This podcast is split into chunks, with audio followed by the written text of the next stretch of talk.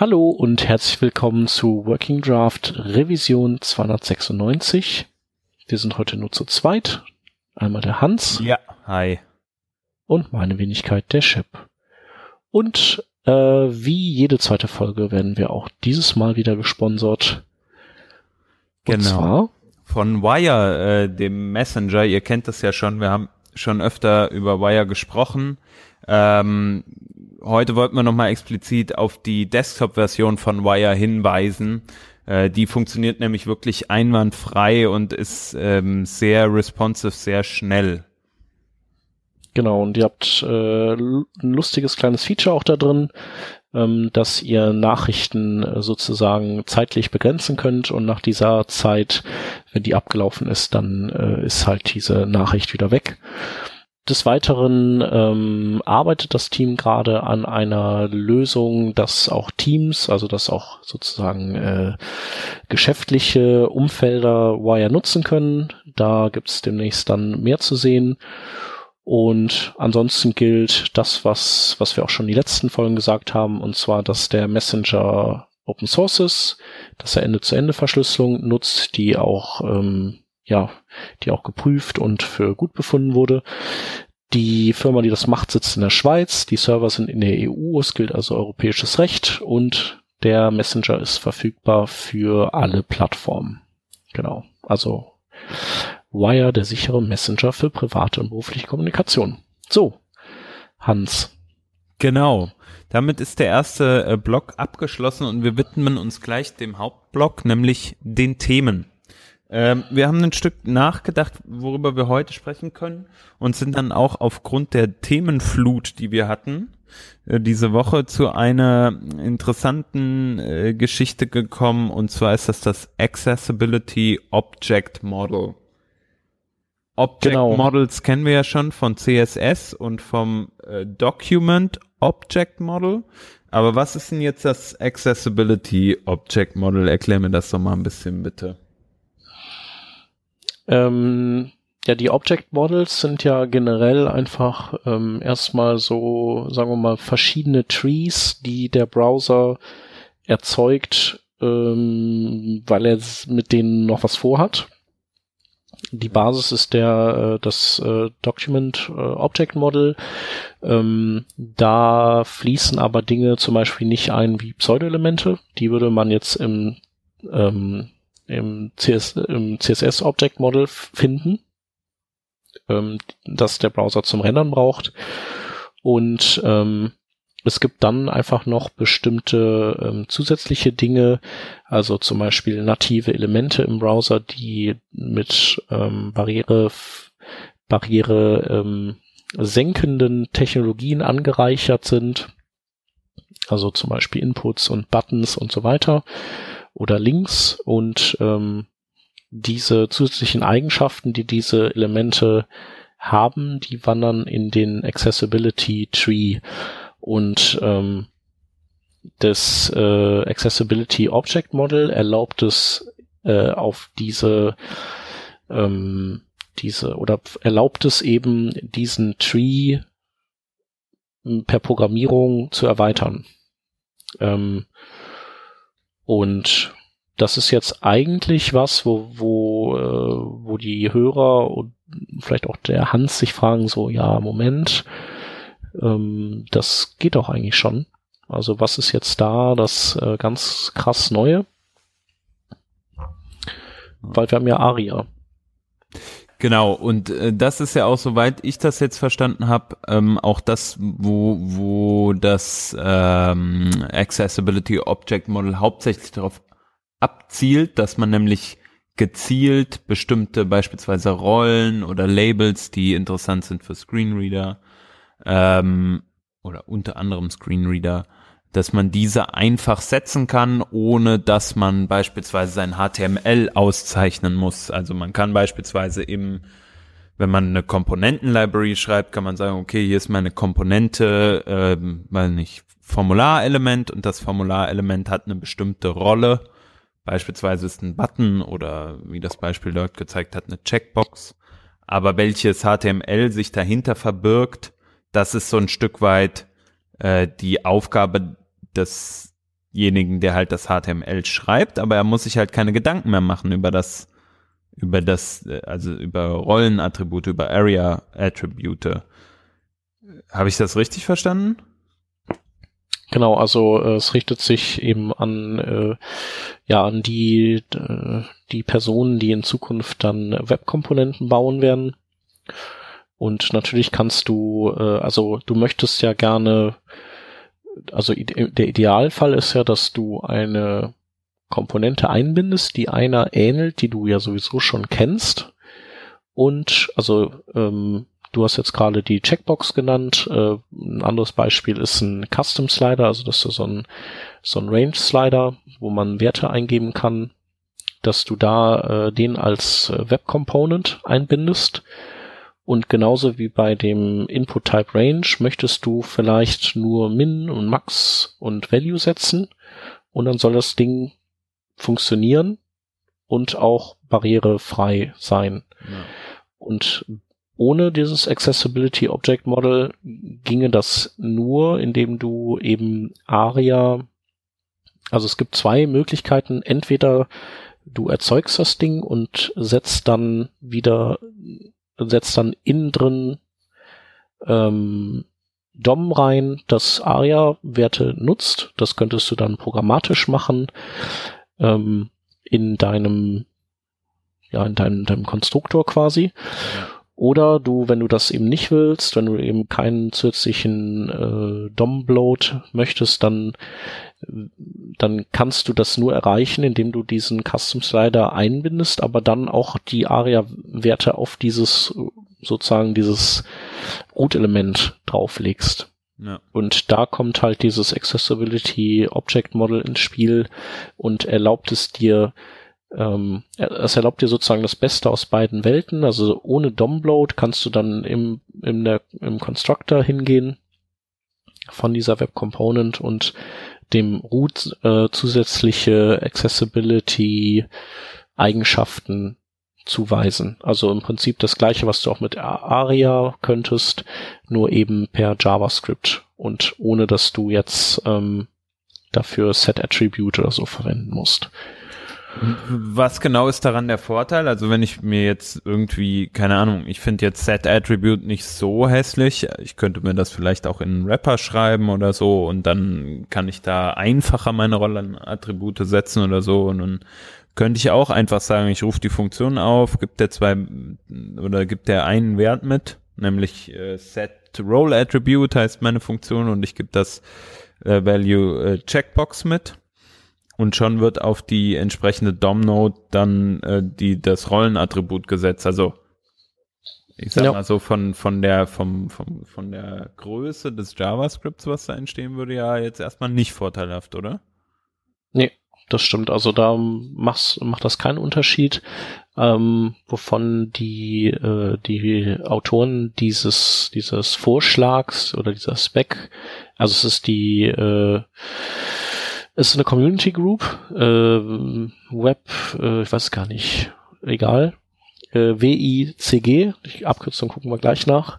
Die schlägt das vor und die sagen, ähm, also sind auch so renommierte Leute dabei und die sagen, ähm, wenn du das ins DOM schreibst, dann hat das eben einfach äh, Auswirkungen auf die Performance und ich würde mal vermuten, das hat damit zu tun, dass äh, eben aus dem DOM auch die ganzen an nächsten Trees abgeleitet werden. Mhm. Und wenn du, wenn sich das alles direkt im Accessibility Tree abspielen kann, dann ähm, ja, dann kann das da isoliert in diesem einen Bereich ähm, stattfinden. Also als Nachtrag, äh, die WICG ist die Web Incubator Community Group.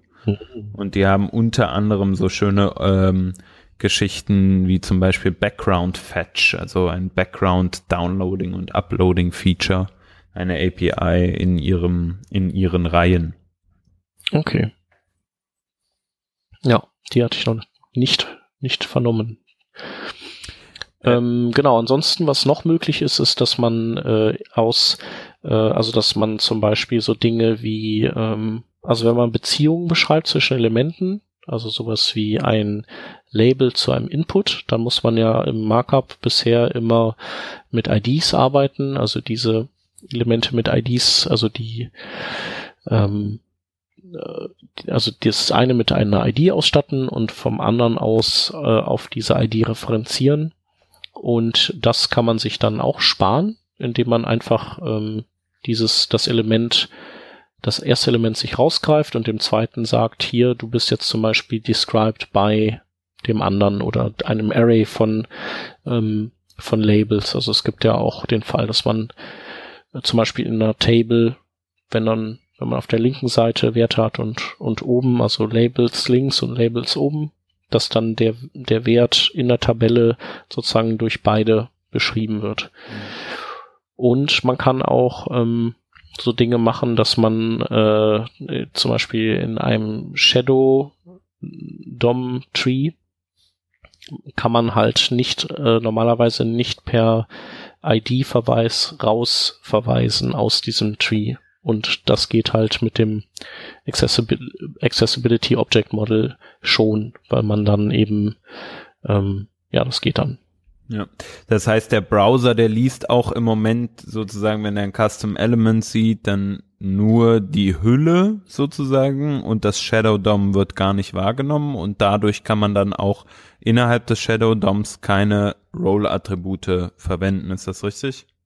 Mm, nee, es ist eher so, dass äh, ähm, man kann halt nicht Beziehungen herstellen von Elementen, die in dem Shadow Root sind, zu Elementen, die außerhalb des Shadow Roots sind. Also wenn man sagt, etwas außerhalb des Shadow Roots beschreibt, aber trotzdem dieses Element, was im Shadow Root verschachtelt ist, also dessen Funktion, ja. dann kann man diese, diese Verbindung mit Hilfe von IDs im Markup nicht herstellen und das geht eben dann äh, mit diesem Accessibility Object Model schon. Meine Frage zielte eher auf, also zusätzlich dazu, darauf ab, wie sieht das eigentlich aus mit Role-Elements, die man, äh, Role-Attributen, die man innerhalb eines äh, Elementes verwendet, innerhalb eines Custom-Elementes.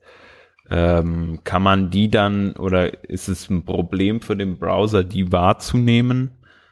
Ähm, Ach so, nee, das glaube ich, äh, nee, das glaube ich nicht. Also ich glaube, das ist schon äh, grundsätzlich hast du da die gleichen Fähigkeiten. Also und ja, das ist vielleicht auch nochmal so ein Beispiel, wofür man einen äh, zusätzlichen Tree braucht, dass man äh, den eben in seiner Gesamtheit dann im Accessibility Tree hätte.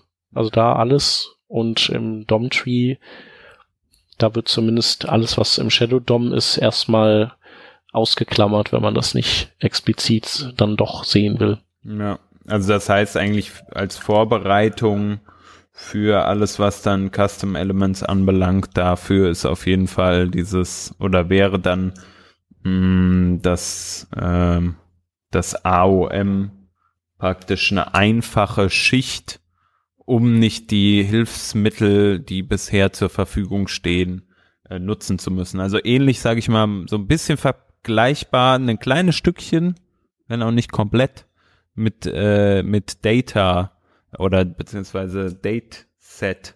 Also man kann ja auch Datenattribute auf Elementen ablesen, indem man get Attribute und dann Data minus und den Namen des äh, Data Attributes ausliest oder man kann halt äh, Dataset verwenden auf dem Element in JavaScript. Ja. Und da einen Setter und einen Getter nutzen. Genau, es gibt aber noch ein paar mehr Use Cases. Und zwar, ähm, man kann eben auch einen komplett virtuellen äh, Accessibility Tree modellieren. Also wenn man jetzt zum Beispiel ähm, sowas hat wie eine HTML5 Canvas, die ja eigentlich äh, nicht äh, zugänglich ist, weil das einfach nur ein, ja, eigentlich wie so ein Bild ist, nur dass das eben ähm, pixelweise angesteuert werden kann, aber es für den Browser fallen da hinten ja nicht äh, einzelne ähm, ja verständliche Objekte raus. Für den ist das halt alles ein Brei in diesem in diesem Canvas und du kannst eben, du kannst natürlich da DOM-Elemente drüber legen und die vielleicht ähm, unsichtbar machen und äh, dann noch äh, oder auch nicht klickbar, indem du äh, Point Events None draufsetzt, um das, um, um da irgendwie Hinweise zu geben an den Screenreader Benutzer oder auch an andere Benutzer. Ähm, und mit dem Accessibility Object Model brauchst du halt äh, da nicht irgendwelchen, also im DOM rumturnen, sondern du kannst einfach ein virtuelles, äh, eine virtuelle DOM-Struktur modellieren und die dann genauso wie wir das eigentlich vom DOM kennen, dann an bestehende äh, Baumbestandteile im schlimmsten Fall nur den Body appenden oder auch entfernen und so. Und du kannst auch äh, virtuelle Positionen bestimmen dieser Elemente, die die eigentlich gar nicht da sind, so dass äh, ja, wenn der, wenn der User eine assistive Technologie benutzt, die eben bestimmte ähm, ja, Stellen auch fokussieren kann, dass dass dann auch das richtige, der richtige, ja, das richtige virtuelle Element dann auch darunter unter seinem Cursor oder Pointer erscheint. Das heißt, äh, freundlich gesprochen kann man sozusagen eine schönere äh, DOM-Architektur sage ich mal, für den Benutzer mit äh, assistiven Technologien bereitstellen und für Leute, die, sage ich mal, die Sache eher beispielsweise visuell stärker wahrnehmen, für die ist es dann, ein, also kann man dann beispielsweise auch einen anderen Content bereitstellen. Ja, das würde gehen. Also wir hatten ja mal eine Folge, wo der Marco Zehe da war der ja damals äh, auch sagte, ich, äh, ihm ist es nicht so recht, wenn man, ähm, wenn den, ähm, ja, den Gehandicapten andere Inhalte geliefert werden als den äh, nicht Gehandicapten. Das geht jetzt ein bisschen so in diese Richtung. Ja. Mm, ja, ist halt die Frage, ob inwiefern das jetzt äh, missbraucht wird oder nicht. Ähm, ich, ich würde jetzt ja mal denken, dass ähm, da generell nicht viel für Barrierearmut seitens der Entwicklerschaft gemacht wird, wird auch andersrum äh, nicht viel gemacht werden, ist jetzt meine These, die denen schadet. Weil so das Fazit ist ja eigentlich immer so, so richtig kümmern um diese Leute tut sich ja keiner. Ja, und man will es ja jetzt auch nicht schlecht malen. Ähm, ich glaube, oder ich will mal einen bösen Vergleich herbeiführen. Vielleicht ist, verhält sich das AOM so ein Stück äh, zu zum normalen DOM, wie sich ähm, äh, Googles äh, AMP oder AMP zu mit Search oder mit mit äh, SEO zu einer normalen Webseite verhält. Also man könnte ja sagen, äh, mit AMP baut man sich so ein Stück weit eine Suchmaschinen verbesserte oder im Moment halt vor allem Google verbesserte Lesbarkeit einer Website, weil man die dann schneller ausliefern kann und weil das ja so viel besser für den Benutzer ist.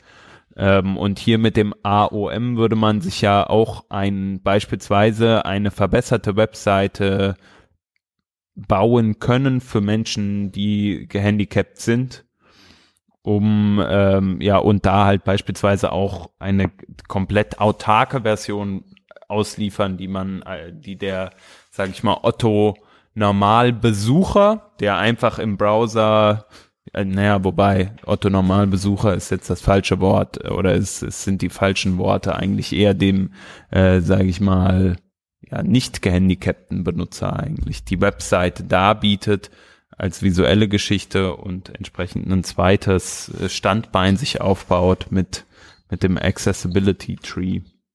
Ja. Ich weiß nicht, ob das so cool ist. Also wie du schon sagtest, ne, also wir, wir haben es ja positiv beleuchtet, aber das, was Marco Zehe dann damals auch gesagt hat, ich war in der Sendung leider nicht dabei, glaube ich, ähm, aber ich sehe das eigentlich auch schon so. Warum muss ich denn, also warum soll ich denn etwas erschaffen, was halt anders ist für jemanden, äh, bloß weil er halt, also der theoretisch kann die Person ja das mhm. gleiche, den gleichen Content wahrnehmen, wenn man sich ein bisschen anstrengt, in Anführungsstrichen. ja.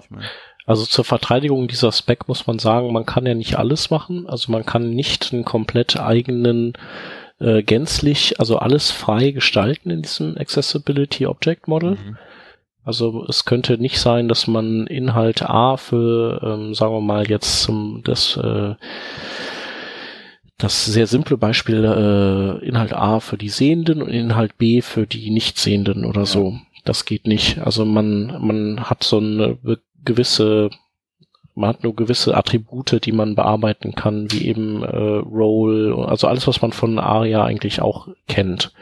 man kann ja. nicht äh, in der Text oder so ein Kram. Das geht halt nicht. Also deswegen, also da denke ich, ist halt die Gefahr nicht so groß. Mhm. Aber natürlich kann man, ich kann mir schon vorstellen, und das, das war ja das, was der Markus C. auch irgendwann, also da mal sagte, dass es halt uncool wäre, wenn man überhaupt erkennen könnte, ob jemand assistive Technologien benutzt oder nicht.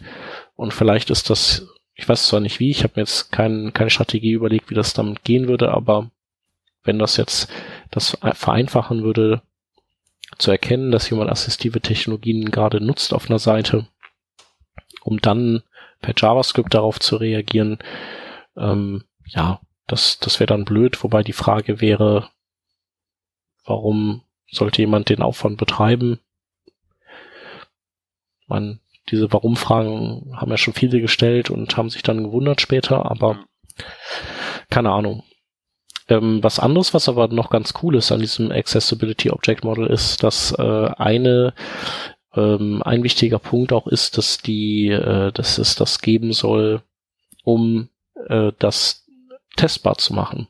Also um eben auch automatisiert testen zu können, ob das, was man baut, äh, auch ähm, zugänglich ist, so wie man das gerne möchte. Ja. Ähm, das ist ja heutzutage also ja schwierig testbar. Also es gibt so Tools wie hier Tenon und so, Tenon.io und äh, gibt es noch so ein paar andere, die so in die Richtung gehen. Die gucken halt auf ARIA, aber ob die jetzt in der Lage sind, äh, dann auch noch Shadow DOM und den ganzen anderen Krempel mitzuverarbeiten, das weiß ich nicht. Ähm, also so gesehen, also das finde ich äh, ist eine gute Sache, weil ähm, gerade was automatisierte Tests angeht, also ich denke, dass, dass es an daran noch fehlt, um so diesen, diese ganze Sache ein bisschen weiterzutreiben mit der Barrierefreiheit. Weil man halt äh, nur Dinge besser machen kann, die man auch auf relativ einfache Art und Weise messen und bewerten kann. Hm. Ja, das kann, kann schon gut sein, ne? wenn man Zahlen hat, das ist immer einfacher. Ja, für mich, ich weiß nicht, ich bin, ich bin nicht so krass überzeugt davon. Ich frage mich, wieso schafft man es nicht, zum Beispiel das Ganze einfach so in einem Browser einzubauen, dass es halt einfach funktioniert. Weißt du, wie ich meine? Also wieso gibt es nicht, also es gibt ja viele Elemente, die wir haben, die auch, sage ich mal, auf Webseiten verwendet werden, die ein bestimmter Standard sind. Und das versucht man ja auch immer wieder mit mit Elementen wie zum Beispiel eine keine Ahnung was gab's hier? Ein Dialog Field zum Beispiel oder sowas. Dass man mhm. die eher standardisiert. Und ich finde da da könnte man auch mehr machen meiner Meinung nach. Also mal abgesehen davon wie sinnvoll das jetzt ist aber es gibt nun mal extrem viele Tab Areas sozusagen, weißt du, wo du dich durch verschiedene Tabs durchklicken kannst oder wo du Elemente hast, die beispielsweise, ja, mal ganz doof gesprochen, einen Slider darstellen in irgendeiner Art und Weise, also so ein Content-Slider. Mhm. Oder, weiß ich nicht, ähm, kartenartige Dinge, also so dieses, dieses Kartenformat mhm. mit äh, Bild, Headline, ähm, und Actions. Warum können wir nicht sowas eher standardisieren und sagen, okay, hier ist ein bestimmtes Subset, was halt über den HTML-Standard von heute hinaus reicht. Das muss ja auch dann nicht unter dem Deckmantel HTML. Das kann ja auch irgendwie so, keine Ahnung, neu, neu, neue Shadow, nee, nicht Shadow, sondern Custom Element Sammlung vom W3C recommended in Anführungsstrichen sein. Und ja. dass die dann einfach im Browser funktionieren. No matter what. Ja, ja.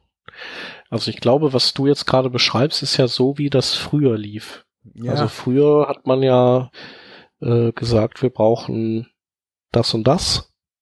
Ähm, also ich weiß gar nicht, was da jetzt noch groß in letzter Zeit dazugekommen ist, aber sagen wir mal, wir brauchen ein Image-Element.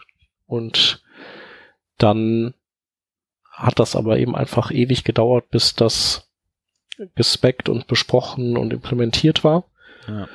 Und darum hat man ja vor, naja, sagen wir mal, vor sechs Jahren oder fünfeinhalb, ähm, dass dieses Extensible Web Manifesto ähm, ausgerufen, wo man eben gesagt hat, okay, das W3C ist einfach zu lahmarschig für diese, für diesen Lösungsweg. Ähm, die Leute sind einfach viel schneller und iterieren auch viel schneller über so Dinge drüber und Dinge unterliegen ja auch einem Trend und Klar.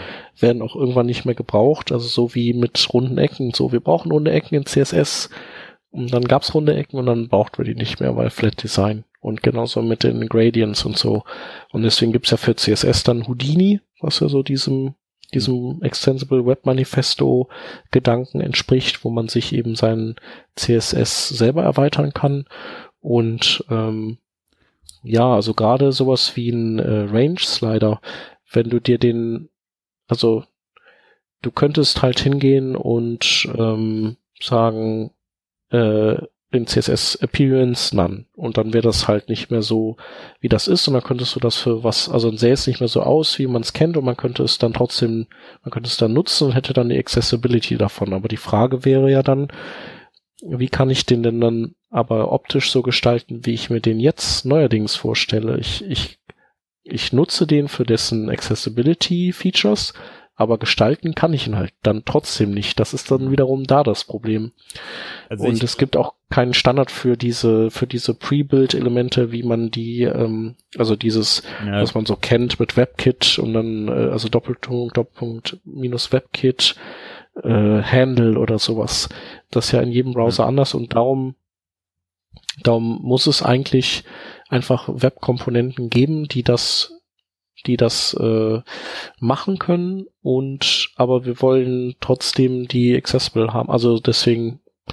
Ja, ich verstehe das. Also ich sehe das, also ich sehe auch völlig, mm, also ich sehe es auch so, dass man weiterhin die ähm, ja diese Geschichte äh, offenes oder extensible Web vorantreiben sollte ähm, dennoch kann man ja sagen, zum Beispiel, es gibt ein gewisses Subset, was, wie gesagt, wie ich das eben schon meinte, sich ein Stück weit von HTML abhebt, ähm, ein mhm. Stück weit eventuell von, ähm, ja, von so einer, von so einer Spec im klassischen Sinne auch abhebt, was mehr in eine Richtung Default Plugins built on Custom Elements sozusagen ist.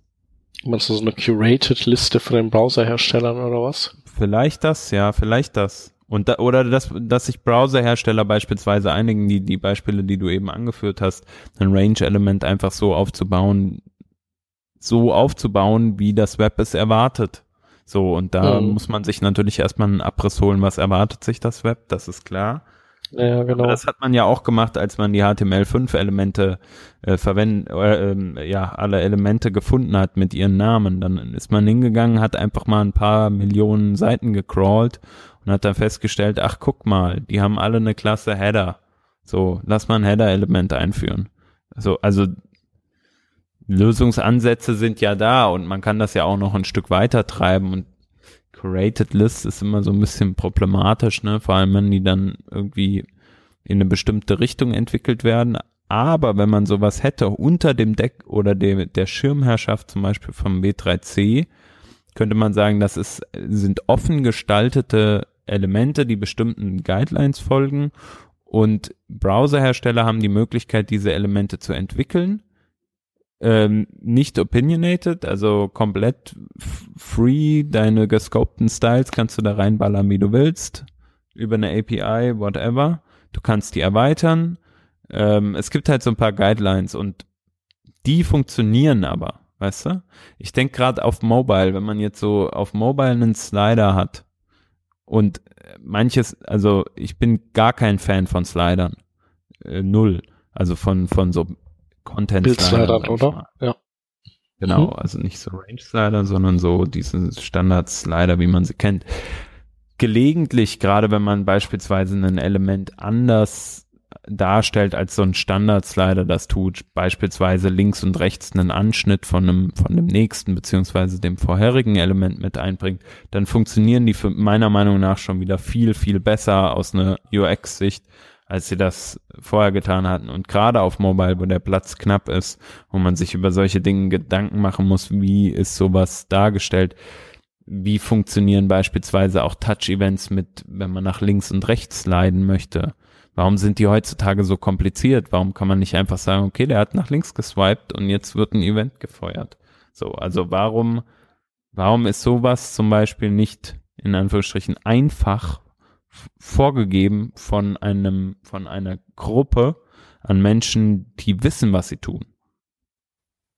Sprich beispielsweise Browserhersteller, sprich W3C, mhm. Leute, die die Specs schreiben. Ich glaube, dass die einfach die Kapazitäten nicht haben und die Idee ja auch von dem Extensible Web Manifesto ist, dass äh, den, den Rest der Entwicklerschaft einzuspannen für diese oder eben die Entwicklungsarbeit auszudehnen auf diese diese Gruppe Menschen. Also ich meine mit Accessibility Tree und Web Components und so einem Kram werden jetzt auch nicht furchtbar viele Leute arbeiten. Also vielleicht also ganz relativ überschaubare Menge Leute und ähm, die Hoffnung ist, dass auch da Standardlösungen rauskommen, wie jetzt, äh, keine Ahnung, äh, TinyMCE und CK-Editor im Mischtextbereich und vielleicht jQuery UI Sachen auch mal Standard waren, jetzt nicht mehr sind. Ja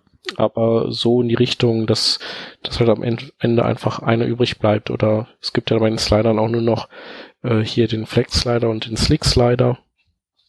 Und die müssten sich jetzt noch ein paar Jahre prügeln. Am Ende bleibt einer übrig. Ich glaube, dass das ist auch einfach so, die haben halt die Kapazitäten nicht, um das leisten zu können. Hm. Und so gesehen finde ich, ist es ja auch gut, dass, dass sie das selber erkannt haben und sagen, wenn wir es schon nicht selber schaffen, dann äh, arbeiten wir jetzt erstmal an den Primitiven, die wir euch geben können, damit ihr das übernehmen könnt. Ja. Wäre natürlich cooler, wenn die Browserhersteller das äh, sozusagen in, in Gremien äh, entwickeln und, und auch schnell voranbringen würden, aber das klappt halt auch nicht weil auch chaotisch und auch die mögen sich auch nicht und haben alle unterschiedliche Agendas und naja, Google beispielsweise hat AMP, so was im Endeffekt das ist, was ich gerade beschrieben habe. Ein bisschen mhm. anders, ne? Aber Wobei es, ja. Ich also weiß es nicht. Es schlägt ja in die Kerbe, sagen wir mal so. Mhm. Dass die einfach so Libraries rausbringen sollten. Ja, ich finde eher, es wäre cool halt, wenn man so eine Art Library hätte, die halt, wie du sagtest, curated List an Custom Elements, die sich vielleicht ein Stück näher an Web, oder naja, die richtet sich mhm. ja an Webstandards aus, aber vielleicht ein Stück offener und auch mhm. mit einem gemeinschaftlichen Bestreben. Aber ich verstehe, ähm, oder ich, ich kann es gut nachvollziehen, was du sagst, nämlich, dass es einfach wahrscheinlich zu lange dauern wird. Ja, und da bleibt es halt einfach abzuwarten, wie das äh, in den nächsten Jahren weitergeht, ob man halt von, also was ich halt die Befürchtung habe, ist, dass halt solche Dinge wie AOM oder auch äh, ja generell Custom Elements und Houdini, dass die halt zu extrem krassem Wildwuchs führen. Was auf der einen Seite geil ist, weil jeder alles machen kann, was er will. Auf der anderen Seite werden halt Dinge auch einfach hundertmal gelöst, die es alle schon gibt. Ähm, Aber das ist ja nichts Neues. Das gibt's ja jetzt auch schon. Natürlich, das gibt's jetzt auch schon. Die Frage ist nur, wie kann man das, wie kann man diese Experience verbessern? Also klar gibt es, ja. du hast eben zwei Slider genannt. Ich nenne dir auch zwei Slider, die auch geil sind. So, weißt du, aber wie kann man es halt schaffen, das eher zu bekämpfen und halt eine, eine Lösung zu finden, die halt in einem Ökosystem, sag ich mal, mhm. eher die geil ist. Auf der anderen Seite, dann ist, ist halt für verschiedenste Leute auch wieder vieles, ja, es ist ein schwieriger Topic. Es ist, ja, gibt nee, kannst du nicht lösen. Kannst du nicht lösen. Also A, wollen Leute das ja auch gerne implementieren, weil natürlich auch man viel lernt dabei. Also du hast ja auch auch mal so ein, äh, was war das? Du hast ja auch ein äh, Dialog-Element gebaut mal irgendwann. Das ein oder andere Ding gebaut, was es äh, genau. schon vorher mal. Und das hat dir ja auch Erkenntnisse und Spaß gebracht und so weiter. Äh, auch Erkenntnisse im Maintain von Open Source Projekten. Also da steckt ja so einiges dahinter, ähm, Community-Arbeit. Also es gibt ja viele Motivationen, das zu machen. Ähm, ja, dann natürlich auch so ein bisschen konkurrenzbelebtes Geschäft ist ja auch nicht schlecht. Am Ende gibt's aber trotzdem, habe ich das Gefühl, also wer, wer jetzt so ein bisschen die äh, sich auskennt und so seine Fühler ausstreckt und immer mal so horcht, was so aufpoppt, kristallisieren sich ja schon immer so ein paar Favoriten heraus. Ja, auf jeden so. Fall. Und naja, mal sehen. Ja, meist ergibt sich das ja durch die Community auch mit der Zeit dann, wie du schon sagst. Ja. Ne? Genau. Ja, gut, jetzt sind wir ein bisschen weitergekommen vom Thema AOM. Ah, kaum, kaum, kaum. Kaum. Was haben wir denn noch? Wir haben äh, Themen haben wir keine mehr, aber wir hätten noch zwei Links. Sollen wir die machen? Äh, ja, möchtest du mit dem ersten direkt starten? Ja, mache ich. Und zwar, ähm, der Artikel heißt Modern JavaScript for Ancient Developers und ähm, da geht es darum, dass eine Programmiererin, die sich lange Zeit äh, so eher so ein bisschen so in dem klassischen Bereich von in Anführungszeichen damals bewegt hat und äh, sich weniger mit dem JavaScript-Ökosystem beschäftigt hat, ähm, das dann doch irgendwann gemacht hat und so ein bisschen erzählt, äh, wie, wie ihr Weg dahin war und wie sie das so, wie sie das so gesehen hat. Und was ich besonders gut fand an dem Artikel, und das ist vielleicht auch was, dass man äh, Leuten im, im eigenen Betrieb, die, die da in die Richtung sich auch weiterentwickeln wollen, vielleicht zur Hand geben kann, ist, dass sie auch einige Links zu ähm, Lernressourcen für NPM hat, für Node, also es dann im Prinzip sind so interaktive Kurse oder Express, ähm, dann wie kann ich einen Slackbot bauen mit Node? Und es ist halt echt ganz cool, so ein paar auch echt gute, gute Sachen dabei, ähm, hat mir gut gefallen und deswegen dachten wir, verlinken wir das mal. Genau, und dann gibt es noch einen zweiten Link und zwar ist das Fuse, Fuse, F-U-S-E geschrieben. Fuse.js ähm, ist eine relativ leichtgewichtige Search Engine sozusagen für den ähm, für den Browser oder in JavaScript geschrieben, kann man also auch in Node verwenden. Ähm, was das Ganze macht, ist durchsucht im Endeffekt äh, JSON ähm, Objekte ähm, und das da, also es gibt sehr, sehr viele Einstellungen, die man vornehmen kann und das Ganze ist relativ leichtgewichtig und schnell. Ähm, man kann es im Browser ausprobieren. Ich fand es relativ interessant, gerade wenn man irgendwie, sagen wir mal, eine Filterung auf eine bestimmte Ergebnismenge, die man von der API zurückbekommt, ähm, vornehmen möchte oder interaktive Suche Auto, also ja, Autocomplete ist das falsche Wort, aber könnte man theoretisch auch verwenden. Ähm, und ja, ist auch ein, eine Fuzzy Search wieder, wie ich vorhin schon gesagt habe. Also es werden auch Ergebnisse zurückgeliefert, die nicht explizit äh, der eins, äh, der der der Eingabe eins zu eins ähm, entsprechen, die der Nutzer getätigt hat. Also sehr interessant für viele User Interfaces. Und damit haben wir auch die Linkliste geschafft und somit auch die Sendung. Das ist korrekt. Danke fürs Zuhören und wir hören uns dann nächste Woche wieder. Bis dann. Ciao. Tschüss.